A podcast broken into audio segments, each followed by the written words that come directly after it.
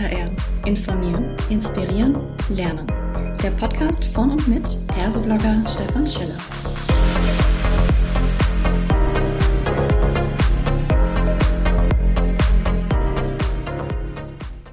Hallo und herzlich willkommen zu einer weiteren Ausgabe von Klartext HR.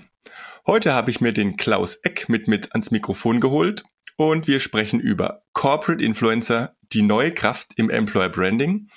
Hallo Klaus, schön, dass du da bist. Magst du dich ja. vielleicht kurz vorstellen?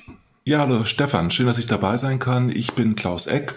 Ich bin mit dem Thema Corporate Influencer schon sehr, sehr lange intensiv beschäftigt. Ich mache das ganze Thema schon seit mehr als 20 Jahren, bloß die Begriffe verändern sich natürlich ein Stück weit. Ich selbst bin Kommunikationsberater, habe eine Agentur gegründet, sie verkauft, bin seit äh, über 22 Jahren selbstständig und berate viele große und mittelständische Unternehmen in Sachen Corporate Influencing, aber auch in Sachen äh, Content-Strategie. Du bist, wenn man das so ein bisschen äh, verfolgt, auf LinkedIn ja tatsächlich so eine Art Mr. Corporate Influencer himself, würde ich fast sagen. Ähm, als Top-Experte habe ich dich bewusst ja eingeladen, nicht nur weil du gerade aktuell ein Buch geschrieben hast, sondern weil das Thema mich persönlich natürlich auch unheimlich interessiert, in meiner eigenen Rolle auch. Aber bevor wir da jetzt loslegen, du hast gerade schon das, den, das Wort Begriff in den Mund genommen. Magst du mal kurz so eine Definition geben, damit wir alle ungefähr uns vorstellen können, was wir jetzt meinen mit Corporate Influencer? Das ist eine große Frage, die sich natürlich nicht in einem Satz beantworten lässt, aber ich versuche es dennoch. Äh, letztendlich ist ein Corporate Influencer ein neuer Begriff, der ein bisschen besser umschreibt, was sonst vorher als Markenbotschafter bezeichnet worden ist, als Corporate Ambassador bezeichnet wird oder als Influencer. Es geht letztendlich bei all diesen Begrifflichkeiten darum, dass Mitarbeiter, Mitarbeitende im Unternehmen eine bedeutende Rolle in der Außenwahrnehmung und in der Binnenwahrnehmung haben. Also ich habe die Chance als Unternehmen über meine Corporate Influencer mehr Sichtbarkeit zu erhalten, stark aufs Employer Branding einzuzahlen. Wenn ich die Mitarbeiter entsprechend äh, mit Advocacy unterstütze, heißt ihnen Tools an die Hand gebe, sie schule und dafür Sorge trage, dass sie entsprechend auch äh, sich gut aufstellen und nach außen kommunizieren können. Mhm. Jetzt kann sich jeder, wenn man den Begriff Influencer mal für sich nimmt, ja was vorstellen. Ne? Und da geht sicherlich so in dem einen oder anderen Kopf dann so ein gewisses Bild auf und sagt, ja, äh, ich kenne Influencer, das sind doch die Großen, die zum Beispiel auf Instagram oder YouTube jetzt hier hunderttausende Follower haben. Wie, wie spielt das Ganze denn jetzt in diesem Corporate, also in dem Unternehmensumfeld? Wie, wie passt das zusammen? Also das führt natürlich ein bisschen in die, äh, in die Irre, wenn wir jetzt erwarten, dass die Mitarbeiter auch Hunderttausende von Followern bekommen. Es geht bei Corporate Influencern eher um die richtige Reichweite, die relevanten Kontakte und darum, kleinere Ziele zu erreichen. Es gibt natürlich auch noch äh, so Begriffe wie Social Selling, die beschreiben, dass ich ein bestimmtes Ziel im Vertrieb erreiche. Das ist eine Ausprägung von Corporate Influencing. Die häufigste besteht aber darin, dass ich wirklich stellvertretend für meinen Bereich, in dem ich arbeite, einfach auch nach außen kommuniziere und dadurch klar mache, worin ich arbeite, womit ich zu tun habe und letztendlich auch bitte auch deutlich darüber, was meine Expertise ist. Also das heißt, ich habe in der Regel vielleicht 1000 bis 2000 Kontakte, wenn ich schon etwas erfolgreicher bin und erreiche damit ein kleines Agenda-Setting fürs Unternehmen. Mhm. Das heißt, es geht letztendlich hier um kommunikative Reichweite gezielt ähm, in Richtung des Unternehmensinteresses. Und da die Frage dazu, ähm, so ein bisschen diese Henne-Ei-Frage, war der Influencer zuerst da? Also sind Menschen schon da, die haben eine gewisse Reichweite und die werden dann einfach vom Corporate Influencer-Tum sozusagen aufgenommen? Aber es gibt doch vermutlich auch eine Reihe, die sagen, oh, ich finde es total toll, ich will auch Corporate Influencer werden. Also bauen, baut man dann auch Influencer systematisch und bewusst auf? Also es gibt in jedem Unternehmen eigentlich Corporate Influencer, die nach außen sichtbar sind oder innen drin als Networker bekannt sind. Und das sind natürlich unter anderem diejenigen, die prädestiniert sind für so ein Corporate Influencer Programm. Allerdings sollte man nicht unterschätzen, dass viele, die schon sehr, sehr gut äh, unterwegs sind in Social Media, auch denken, dass man ihnen etwas wegnehmen könnte, wenn man sie als Corporate Influencer verpflichtet. Aus dem Grunde geht es immer darum, äh, auch natürlich deutlich zu machen, was verstehe ich unter der Rolle Corporate Influencer und äh, wie helfe ich den Corporate Influencer noch erfolgreicher auf LinkedIn oder auf anderen Social Media Plattformen zu werden und was tue ich eigentlich für die Mitarbeitenden, die dann dabei sind. Und es geht nicht darum, nur große Reichweiten zu erzielen, sondern es geht eher darum, äh, wirklich die alle Facetten des Unternehmens auch nach außen abzubilden, damit eine Employer Brand einfach sichtbarer ist. Und das heißt in letzter Konsequenz auch, dass ich eine Art Content Diversity benötige, also eine Vielfalt an Mitarbeitenden, die auch das ganze Unternehmen repräsentieren mit all ihren Facetten auch in der Kommunikation. Jetzt würde ich dann einen Punkt, den du gerade genannt hast, gerne nochmal aufgreifen und hinterfragen. Du meintest, dass man äh, möglicherweise als Influencer, die eine gewisse Reichweite haben, befürchten, dass man ihnen etwas wegnimmt. Ne? Und ich kann mir durchaus vorstellen, im, im Punkto Authentizität, die stehen ja als Person für etwas. Und wenn sie jetzt sozusagen im Rahmen des Corporate Influencer, ja, Projekts oder dieser Maßnahmen zunehmend äh, in Corporate-Richtung agieren, dann verlieren sie doch so ein bisschen auch ihre Eigenständigkeit als Influencer. Ist das eine nennenswerte Gefahr? Das ist dann eine Gefahr, wenn man versucht, die Corporate Influencer zu äh, gängeln und wenn man versucht, ihnen halt sozusagen Aufträge zu geben und äh, ihnen die intrinsische Motivation damit auch ein Stück weit nimmt. Also es mhm. ist viel, viel besser, sie eigenständig unterwegs äh, laufen zu lassen und ihnen dabei zu helfen, besonders gut in ihren eigenen Themenfeldern zu glänzen. Und es geht natürlich auch für die Unternehmen darum, sie zu, äh, die Mitarbeiter zu motivieren, mehr über bestimmte Themen auch zu kommunizieren. Aber bei der Auswahl eines Corporate Influencers kann man das eigentlich auch sehr, sehr gut zusammenbringen.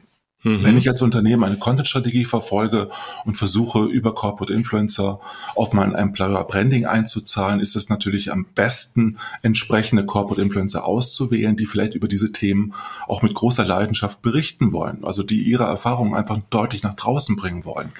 Und auf diese Art und Weise wird da eigentlich ein Zusammenspiel draus, aus Organisation, Team vielleicht und der, eigen, und der einzelnen Persönlichkeit. Also wenn ich das schaffe, die Bedürfnisse des Einzelnen entsprechend zu berücksichtigen und gleichzeitig auch Lust darauf zu machen, das Team sichtbarer zu machen, in dem jemand arbeitet und gleichzeitig auch organisatorisch die Ressourcen bereitstelle, damit jemand während der Arbeitszeit vor allen Dingen auch aktiv werden kann als Corporate Influencer dann ist das ein gutes Zusammenspiel, was auf eine gemeinsame Strategie einzahlt. Und dann ist, sind es auch nicht lose Enden, sondern dann ist das wirklich äh, ein Programm, wo vielleicht 10, 20 Corporate Influencer für das Unternehmen tätig sind.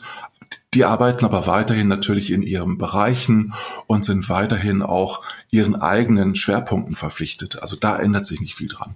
Mhm, verstehe, weil das tatsächlich ja so ist, dass man sich überlegt, die Glaubwürdigkeit von Menschen, die über Themen reden, ist ja erstmal für uns deutlich höher, als wenn ein Unternehmen in seiner Corporate-Eigenschaft eine, eine PR-Meldung oder eine Pressemeldung rausgibt oder ein Corporate-Video raus äh, veröffentlicht. Ähm, geht das denn tatsächlich trotzdem zusammen, wenn beispielsweise Unternehmen dann auch ähm, Posting-Vorschläge machen und sagen, guck mal, wir haben ja was bereitgestellt und wir haben ja sogar einen Text vorformuliert, nimm den doch mal. Und plötzlich ähm, ist bei der Zielgruppe schlägt so der gleiche Post dann zehnmal auf, ja, und äh, macht es nicht diese Authentizität, diese Einmaligkeit der Influencer kaputt? Das würde sie völlig zerstören. Deshalb nennen wir die neue Macht der Corporate Influencer ja auch bewusst so, weil es geht nicht darum, jetzt quasi nochmal als Klonkrieger eins zu eins dieselben Beiträge zu veröffentlichen, die wir schon vom Unternehmen kennen, sondern es geht wirklich darum, die Eigenständigkeit zu fördern, die Vielfalt zu fördern und dabei die Mitarbeitenden allenfalls zu inspirieren, ihnen zu helfen, Dinge besser zu machen, die sie selbst vorhaben. Aber sobald ich anfange, ihnen etwas vorzuschreiben, vorzugeben, scheitere ich garantiert. Das ist ein eigenes Kapitel, weil das immer wieder gemacht wird in unserem Buch wo es darum geht, einfach deutlich zu machen, nein, ihr habt da nicht äh, kleinere Unternehmungen, die dort aktiv sind, sondern das sind wirklich Persönlichkeiten, die mit ihrer persönlichen Kommunikation Farbe auch in die Marke hineinbringen und dadurch einfach auch die Vielfalt des Unternehmens betonen und einfach zeigen, dass die Summe vieler, vieler Mitarbeitender äh, positiv auf das Unternehmen auch einwirken können und auch die Sichtbarkeit einfach vielfältiger machen. Das bedeutet, wenn ich das jetzt so wahrnehme oder so höre, dass eigentlich das Corporate Influencertum äh, eine Art ein mutiges Konzept ist, ja. Das heißt, es sind eben nicht die Menschen, die sagen, hey, hier hast du eine Pressemeldung, verschick die mal, sondern man lässt die im Prinzip über die Art und Weise der Kommunikation, ja sogar über Inhalte mitbestimmen. Absolut, also ganz im Gegenteil. Es ist eher Co-Creation, als dass es jetzt äh, wirklich Content Creation ist, wo man eins zu eins nur die Inhalte weitergibt, die man vorher schon bekommen hat. Dann kann ich gleich auf Ghostwriting setzen, was ich auch nicht besonders sinnvoll empfinde. Es geht eher darum, dass ich wirklich versuche, die Menschen da äh, hinzubringen, äh, dass sie zu ihren Themenfeldern besonders gut kommunizieren, dass die Inhalte einfach äh, Hand und Fuß haben und auf die Personenmarke, auf den Personal Brand einzahlen, so dass letztendlich das Unternehmen davon profitiert, dass einige Personal Brands auch entstehen, als Corporate Influencer eben auch das Unternehmen und dessen Ziele natürlich mitdenken, aber nicht ständig die Marke erwähnen bei jedem Posting. Das wäre völlig übertrieben und kommt auch nicht gut an bei den Lesern. Also Authentizität heißt wirklich auch, äh, dass ich Persönlichkeit zeige, mir treu bin und nicht nur fachlich unterwegs bin. Das wird sowieso erwartet bei Corporate Influencer Influencern, aber es ist 80 Prozent Fachlichkeit und 20 Prozent Persönlichkeit, die einfach wichtig sind beim Corporate Influencer Programm. Mhm.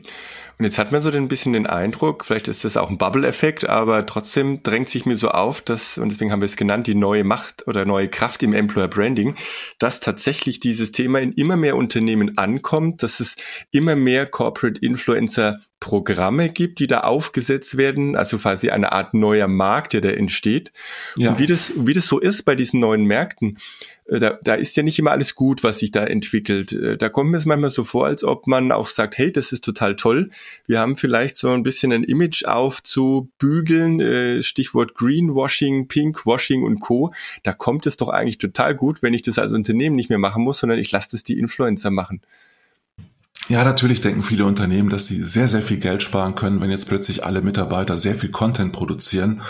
Äh, bloß wenn die Unternehmenskultur nicht die richtige ist, sondern eher toxisch ist und wenn das Micromanagement dabei im Vordergrund steht, also wenn es darum geht, wirklich jeden redaktionellen Beitrag von Einzelnen auch abzustimmen, dann geht es auch schnell in, Richt in die Richtung Inszenierung und äh, man schafft auf diese Art und Weise kein gutes Bild vom Unternehmen, sondern das scheitert grandios, wenn ich das so mache.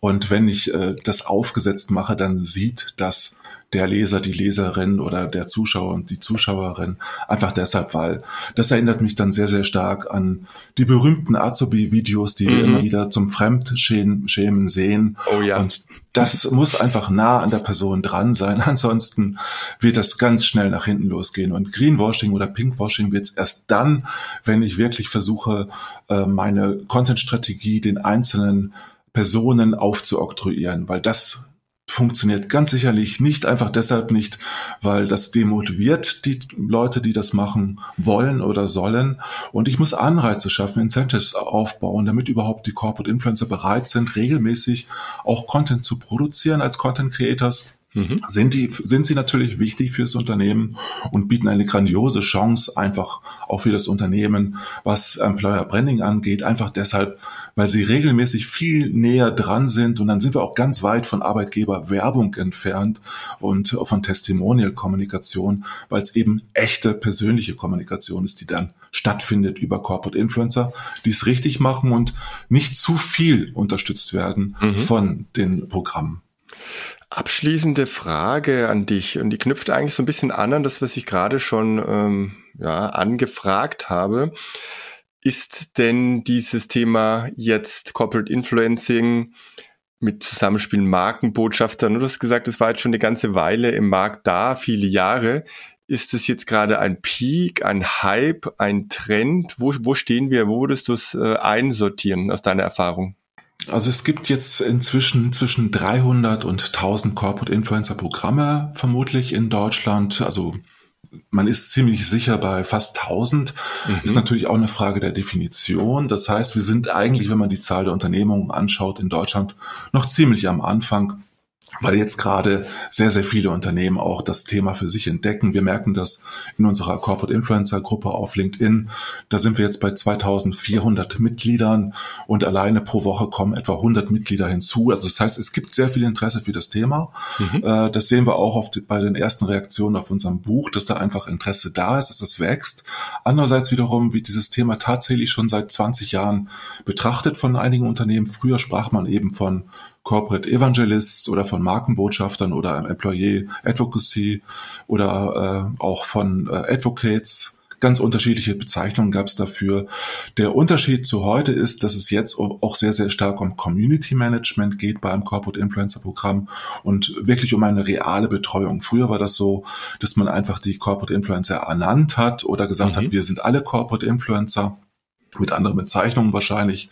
Aber heute kümmert man sich viel stärker von Seiten des Unternehmens darum, dass eben die Corporate Influencer nicht alleine gelassen werden, dass sie halt sehr, sehr gut auch es lernen, auf Video, auf Text äh, äh, unterwegs zu sein und damit halt auf LinkedIn vor allen Dingen auch erfolgreich zu werden. Wunderbar, dann sage ich ganz herzlichen Dank, lieber Klaus, für die Einblicke zum Thema Corporate Influencer und wir werden ganz nah dran sein an dem Thema, versprochen. Ja, vielen Dank, Stefan.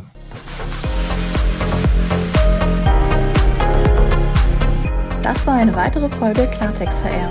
Informieren, inspirieren, lernen. Der Podcast von und mit Perseblogger Stefan Scheller.